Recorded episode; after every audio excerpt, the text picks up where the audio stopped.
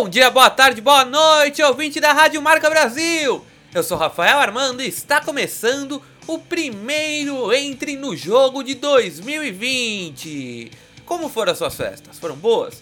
Passaram com a família, com os amigos?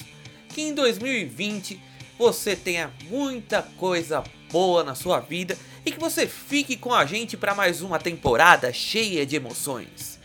Passaremos por grandes eventos Super Bowl da NFL, Stanley Cup da NHL, finais da NBA e toda a temporada da Major League Baseball. Um ótimo 2020 para você, meu amigo, minha amiga ouvinte.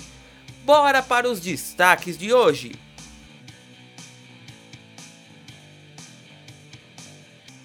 Na NFL, o nosso comentarista e aniversariante Lucas Biagio trará os melhores momentos do final de semana de wildcard da National Football League. Na NBA, confira quem estará no All-Star Game que ocorrerá em Chicago em fevereiro de 2020. Na NHL, a comentarista Lili Rodrigues contará uma história incrível, você não pode perder. Na MLB, as movimentações das equipes até o momento e o Spring Training se aproximando. O primeiro entre no jogo de 2020 começa agora!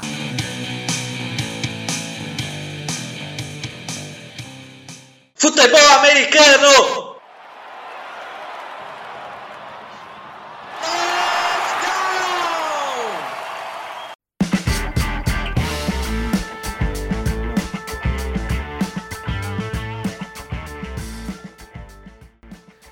Passes de 30 jardas, fumbles, interceptações, corridas incríveis, gols e touchdowns. É o wildcard da National Football League que está entrando em jogo. Que final de semana de repescagem a gente teve. O comentarista Lucas Biagio nos contará tudo o que ocorreu nesse final de semana histórico da National Football League. Mas antes eu quero parabenizá-lo pois amanhã, dia 8, ele está completando mais um ano de vida e eu quero te desejar um ótimo dia de aniversário, meu amigo. Nossa amizade que já dura alguns bons anos continue por muito tempo e nossa parceria aqui no Entre no Jogo também continue por muitos e muitos anos. Parabéns, Lucas, parabéns, meu amigo. Opa, valeu, meu amigo Rafa. Tamo junto, hein, camarada. Que é isso, cara. Estamos sempre juntos. E agora, Lucas, conta aí pra gente o que aconteceu nesse final de semana de National Football League, a NFL. Fala, meus amigos da Rádio Marca Brasil, tudo bem? Que final de semana de playoffs da NFL foi esse, hein? Três jogos surpreendentes com direito a duas baitas zebras. Tô falando das vitórias dos Titans em pleno estádio dos Patriots e dos Vikings deixando a briga dos Saints pelo Super Bowl para a temporada que vem. Mas primeiro, vamos falar do jogo lá na Nova Inglaterra. A maioria, inclusive eu, achava que Tom Brady e companhia iriam levar fácil o duelo contra, contra Tennessee. Primeiro porque tem um elenco mais forte e segundo por ser um jogo em casa. Mas quem não acreditava numa vitória dos Titans ficou de queixo caído. A partida ficou 14 a 13 para Tennessee até os 15 segundos finais, deixando só um milagre para New England é, conseguir virar o jogo. Só que o super quarterback dos Patriots deu uma pick six de presente para o cornerback Logan Ryan e o jogo terminou 20 a 13. Para quem não sabe, pick six é quando tem uma interceptação retornada para touchdown. O termo pick se refere à pegada na bola e six é devido à quantidade de pontos que vale um touchdown. Agora a, pergu a pergunta que não quer calar é se Tom Brady vai aposentar após essa derrota feia, porque ele vai virar free agent esse ano e não se sabe se os Patriots vão querer renovar, liberar o atleta para outra franquia ou se ele vai aposentar. Novela para as próximas semanas aí, né? Outra vitória surpreendente também foi dos Vikings em cima dos Saints em Nova Orleans. O confronto foi muito truncado e faltando segundos para acabar, os Saints que estavam atrás no placar por 20 a 17 colocaram seu kicker Will Lutz para empatar o jogo e levar para o overtime e conseguiram mas a primeira posse de bola da franquia de Minnesota, Kirk Cousins e seu ataque fizeram um drive perfeito, incluindo uma big play de 43 jardas, e marcaram um touchdown, deixando em 26 a 20 e eliminando mais uma vez o sonho de Drew Brees e seus amigos. Outro jogo bem interessante foi entre Texans e Bills em Houston. A franquia de Buffalo estava vencendo por 19 a 16 até o fim do jogo, mas os Texans foi outro time que colocou o seu kicker para chutar um field goal e levar para a prorrogação. Eles foram, e dessa vez o time da casa que se deu bem. Em um drive mal sucedido pelos Bills, a bola voltou para os Texans, que ganharam o jogo apenas com um field goal, deixando a partida em 22 a 19. Agora, a rodada de divisão fica assim.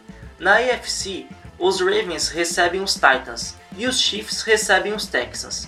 E na NFC, São Francisco recebe Minnesota e os Seahawks visitam os Packers. E aposto que será um jogão.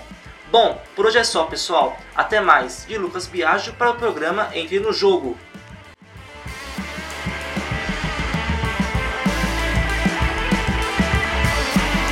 Realmente tivemos grandes jogos, tanto no sábado quanto no domingo. Mas domingo, olha, eu vou te falar, hein? Esse jogo Vikings e Saints foi um jogão. E o Russell Wilson no jogo dos Seahawks contra os Eagles, ele jogou um bolão. Agora vai lá aproveitar seu aniversário, Lucas, e vamos para o próximo esporte, que é o basquete.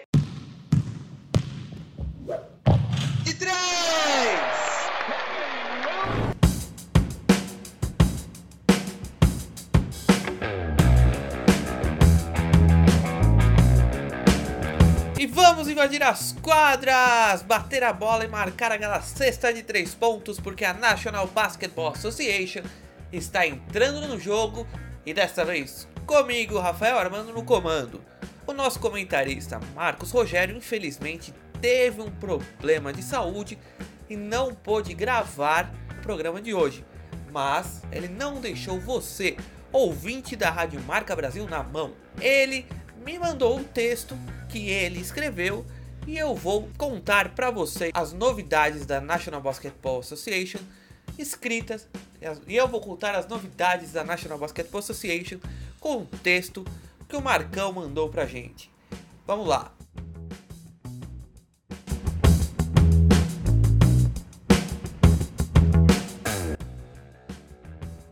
Então hoje a gente vai fazer uma prévia dos jogadores mais votados para o All-Star Game, o Jogo das Estrelas, que vai ocorrer na cidade de Chicago no final de semana do dia 16 de fevereiro.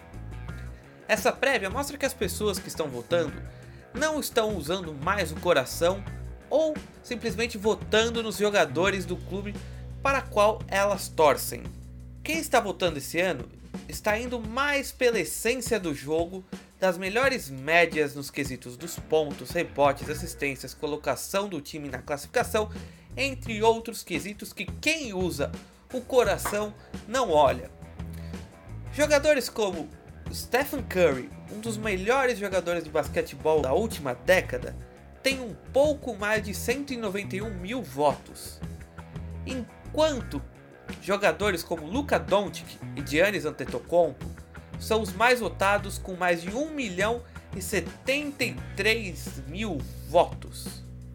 E isso é muito bom porque mostra a realidade de cada time na tabela e o desempenho individual de cada atleta. LeBron James aparece logo atrás dos mais votados com pouco mais de 1 milhão de votos e em quarto lugar o companheiro de LeBron dos Lakers, Anthony Davis, quase alcançando a marca de 1 milhão de votos.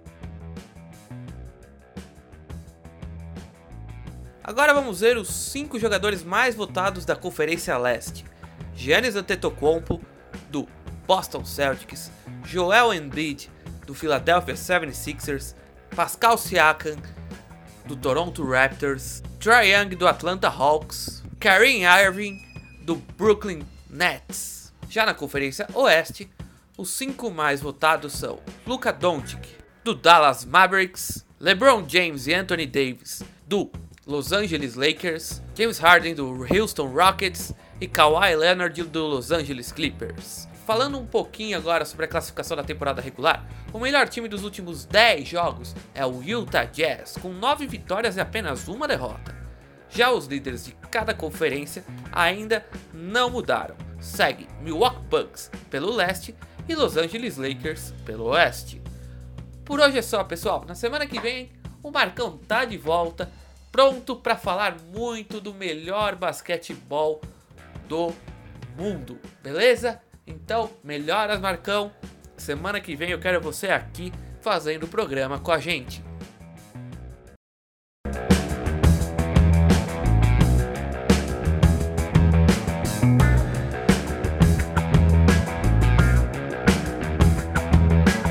Ok no gelo!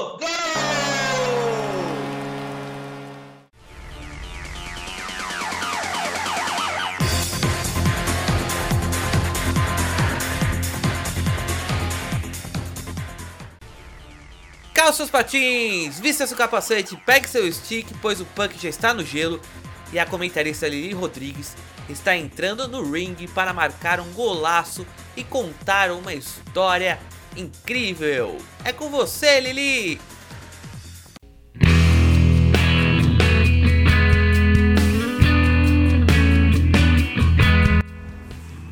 Olá, eu sou a Lili Rodrigues e hoje vou contar para vocês a história de Manon Rheon, a canadense que mudou a história da NHL. Manon Rheon foi a primeira mulher a jogar na Liga Nacional de Hockey e ela fez isso há quase três décadas. A carreira dela no hockey teve algum acontecimento surpreendente, sempre teve. Por muitas vezes ela foi a única mulher a jogar em uma equipe cheia de homens e por esse motivo ela mudou o esporte para sempre. Durante toda a sua vida, Ryan se sentiu muito confortável em um par de patins. Segundo ela, todos os dias ela jogava com os seus irmãos em sua casa, então ela estava sempre praticando o esporte. O pai de Ryan era treinador de hóquei em Quebec, sua cidade natal. Um dia, o goleiro da equipe faltou ao jogo. Segundo ela, foi a primeira vez que ela entrou no gelo e o pai queria ter certeza que ninguém ia jogar porque ela era menina. Então ele colocou um capacete nela e jogou ela para a pista. Ela foi fantástica no gol, mas manter o seu sexo em segredo não durou muito tempo. Jogar hockey mesmo no Canadá era uma tarefa muito difícil para uma garota naquela época. Segundo ela também, todo ano tentava um nível sempre mais alto. A maioria dos treinadores diziam ao pai dela que nunca ela chegaria no time principal, porque eles não queriam uma menina lá. Então pediam para ele nem levá-la. Foi preciso apenas um treinador para ver o seu talento e lhe dar uma chance. Isso, depois de muito tempo, ela teve muitas outras oportunidades e foi subindo de nível. Ramos sempre impressionou em um time cheio de garotos, mas nem sempre conseguiu o respeito de todo mundo. A imprensa sempre criticava o fato dela ser um pouco mais fraca que os demais, até que um dia se machucou. Já recuperada, Ram achou que não voltaria mais ao esporte e foi trabalhar em uma emissora de TV que cobria esportes americanos. No dia que ela estava no draft, em 1992, ela conheceu o gerente geral do Tampa Bay Lightning e também o presidente do clube, o Phil Esposito, que também viu jogar ela jogar antes disso. Segundo ela, ele percebeu que ela era a mulher que ele já tinha visto jogar e foi perguntar se ela não queria treinar no campo do Tampa Bay.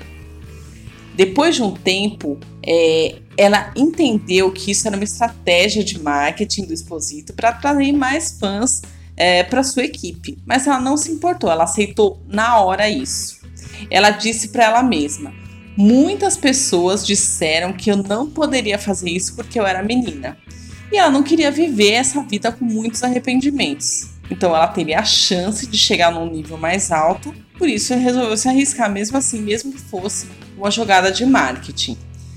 Todos pensaram que ela duraria só um dia, e que não ia jogar nunca mais. Mas ela foi tão boa jogadora que o presidente se empolgou e falou para ela jogar um amistoso do Tampa Bay. Isso foi em 23 de setembro de 92. Ela jogou contra o St. Louis Blues. Ram, então com 20 anos, jogou seu primeiro quarto de um jogo da NHL. Ela parou sete dos nove arremessos e saiu do período com um empate de 2 a 2. Depois disso, Ryan assinou um contrato profissional de uma liga um pouco menor e jogou por mais seis anos com os rapazes. Leon hoje ainda é a única mulher que jogou em uma das principais quatro ligas profissionais americanas. Mas hoje também ela dá novas oportunidades a interessadas pelo esporte. Ela é diretora do programa de jogadoras da equipe do Little Caesars Hockey Club. Semana que vem eu volto com mais histórias e resultados da NHL. Até lá!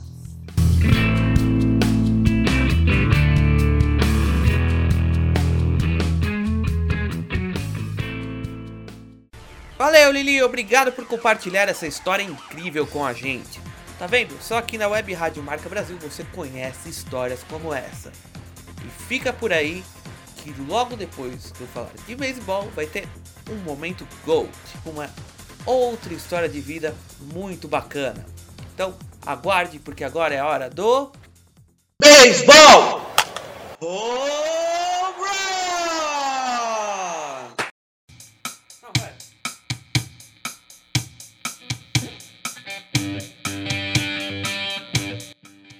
Rebatidas simples, duplas, triplas, home runs, roubos de base, strikeouts.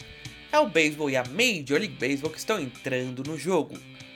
Com a chegada de 2020, muitas pessoas perguntam: mudou a década? Não mudou a década? Alguns dizem que a década só começa ano que vem. Eu acredito nisso também, que para mim a década começa no ano 1, então 2021. Teoricamente estamos no ano 10 da década, então a década começaria só no ano que vem. Mas nos Estados Unidos, eles consideram que 2020 já é uma nova década e a Major League Baseball decidiu fazer uma votação no Twitter para eleger o time da década. E ele ficou assim.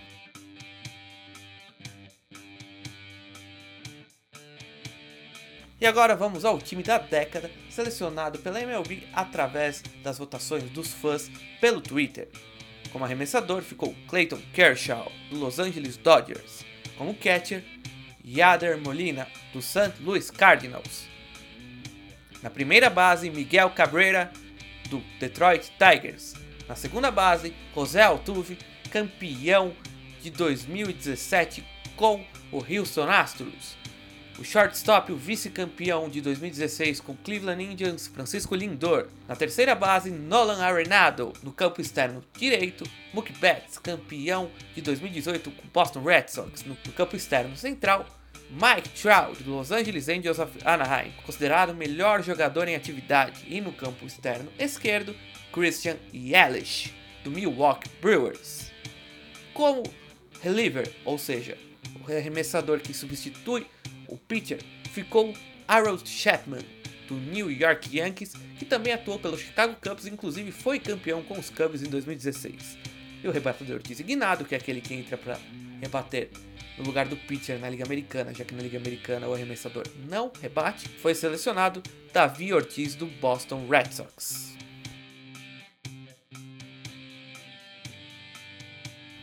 Mas agora vamos para 2020. A pré-temporada, o Spring Training, o treinamento de primavera, começa agora no dia 21 de fevereiro. Isso mesmo, estamos há pouco mais de um mês para a volta do beisebol.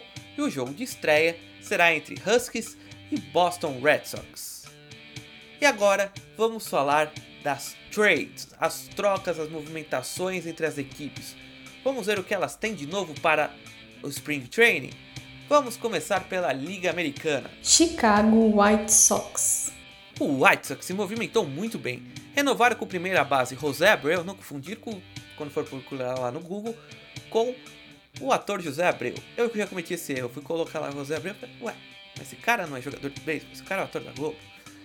Então, voltando, desculpe essa piadinha besta, voltando, o White Sox renovou com primeira base José Abreu e trouxe também o catcher, agente livre Yasmani Grandal, que era do Milwaukee Brewers, o right fielder Daniel Palca e também deram uma reformulação no bullpen e com isso infelizmente liberaram o brasileiro que jogava na equipe, o Thiago Vieira. Cleveland Indians. Os Indians assinaram com segunda base César Hernandes, ex-Philadelphia Phillies.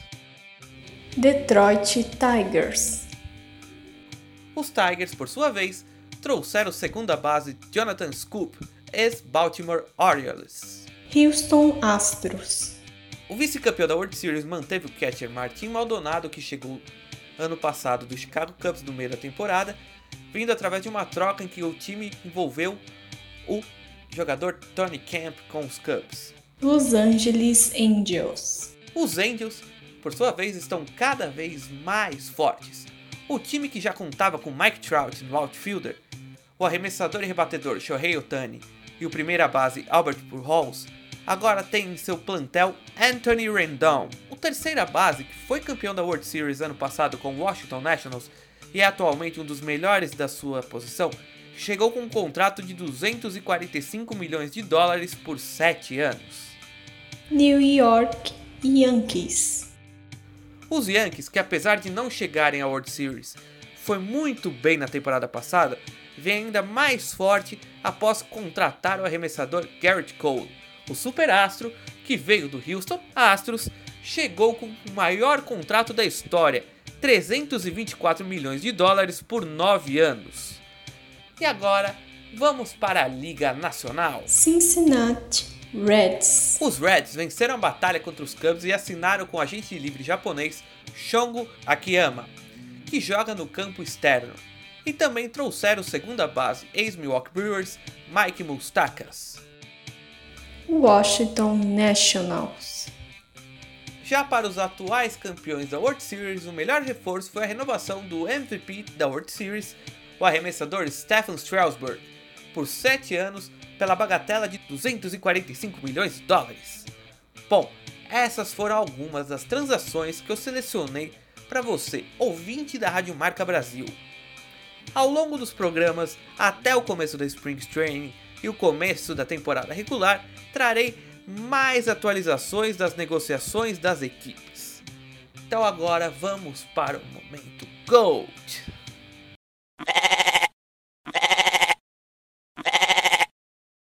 Momento Gold. Os maiores de todos os tempos.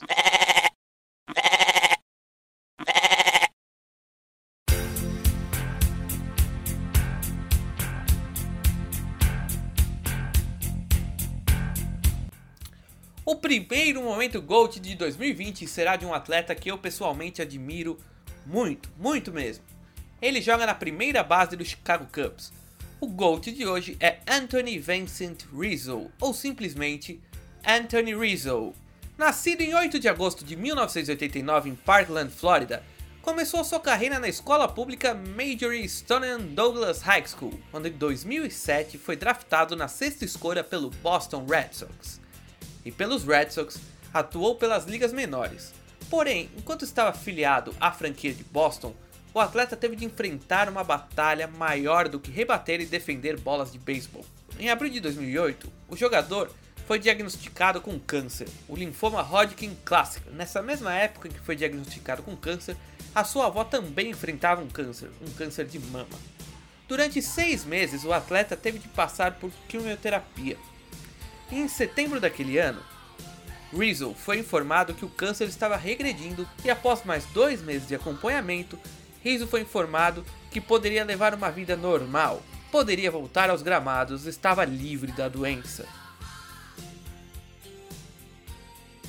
Em 6 de dezembro de 2010, os Red Sox decidiram fazer um negócio com o San Diego Padres. Junto com mais três jogadores, os Red Sox o trocaram pelo primeira base três vezes All-Star Adrian Gonzalez. Nos Padres, Rizzo chegou sendo a terceira melhor promessa do beisebol e a principal promessa de power hitting, ou seja, a principal promessa com a, com a força de sua rebatida. Em 2011, Rizzo foi convidado a participar dos treinos do time principal após começar a partida pelo Triple A da equipe, onde nos primeiros 15 jogos Rizzo atingiu uma média de 0,452 com 6 home runs e 24 RBIs. Após continuar atuando pelo Triple A, Rizzo, com ótimos números, foi chamado mais uma vez para o time principal, com o que foi chamado de a convocação mais famosa dos padres pelo jornal de San Diego. Mas acabou não se firmando e ficou subindo e descendo entre o principal e o Triple A, mas era considerada a primeira opção para a primeira base da equipe no ano seguinte. Porém, logo, porém, logo no dia 6 de janeiro de 2012, aconteceu uma das trocas Porém, logo no dia 6 de janeiro de 2012 aconteceu uma das trocas mais recentes da última década. Os padres decidiram trocar Anthony Rizzo e o pitcher Zach Catches pelo também pitcher Andrew Kashner, e o resto é história. Em 2012, Rizzo atuou pela equipe AAA dos Cubs, se destacando mais uma vez pelas ligas menores, onde já estava com uma média de 0,334 com 23 home runs e 62 RBIs, antes de ser convocado pelos Cubs em 26 de junho. Ao subir para o time principal, Rizzo se tornou o primeiro jogador da história da franquia a ter 3 RBIs vencedores de jogos em seus primeiros 5 jogos com o time. Ou seja, graças a ele, a uma rebatida dele, que os Cubs venceram essas 3 partidas.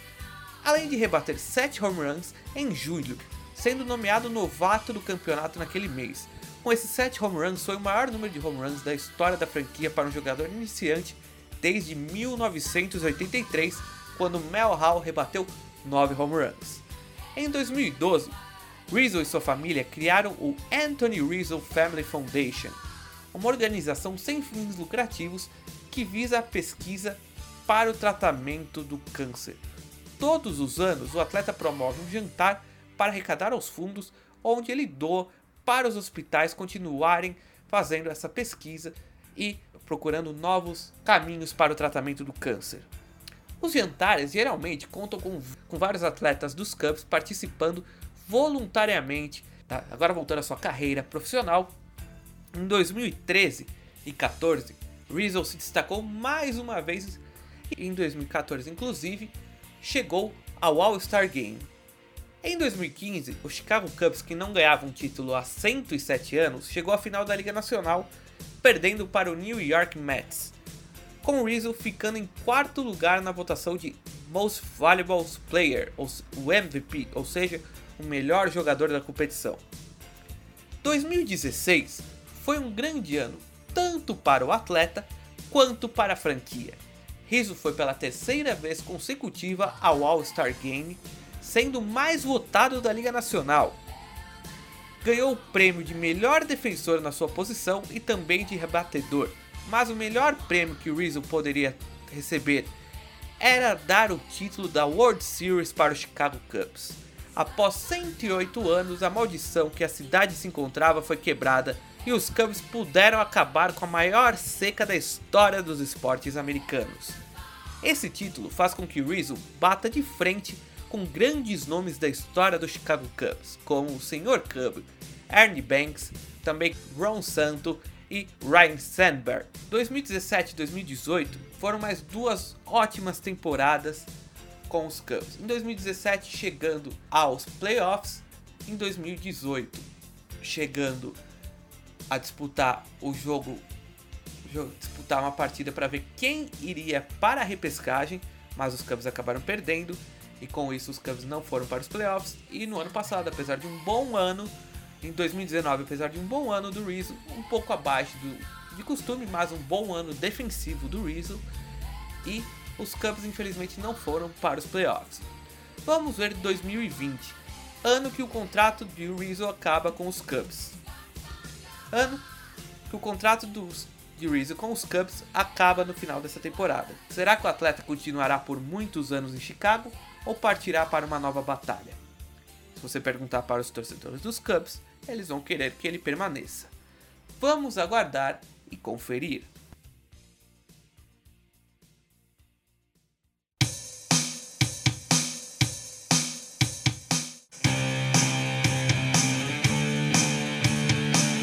Estamos encerrando mais um Entre no Jogo aqui na Rádio Marca Brasil. Quero agradecer demais a sua audiência e vamos firmes para mais um ano de muito mais esportes americanos aqui no Entre no Jogo da Rádio Marca Brasil.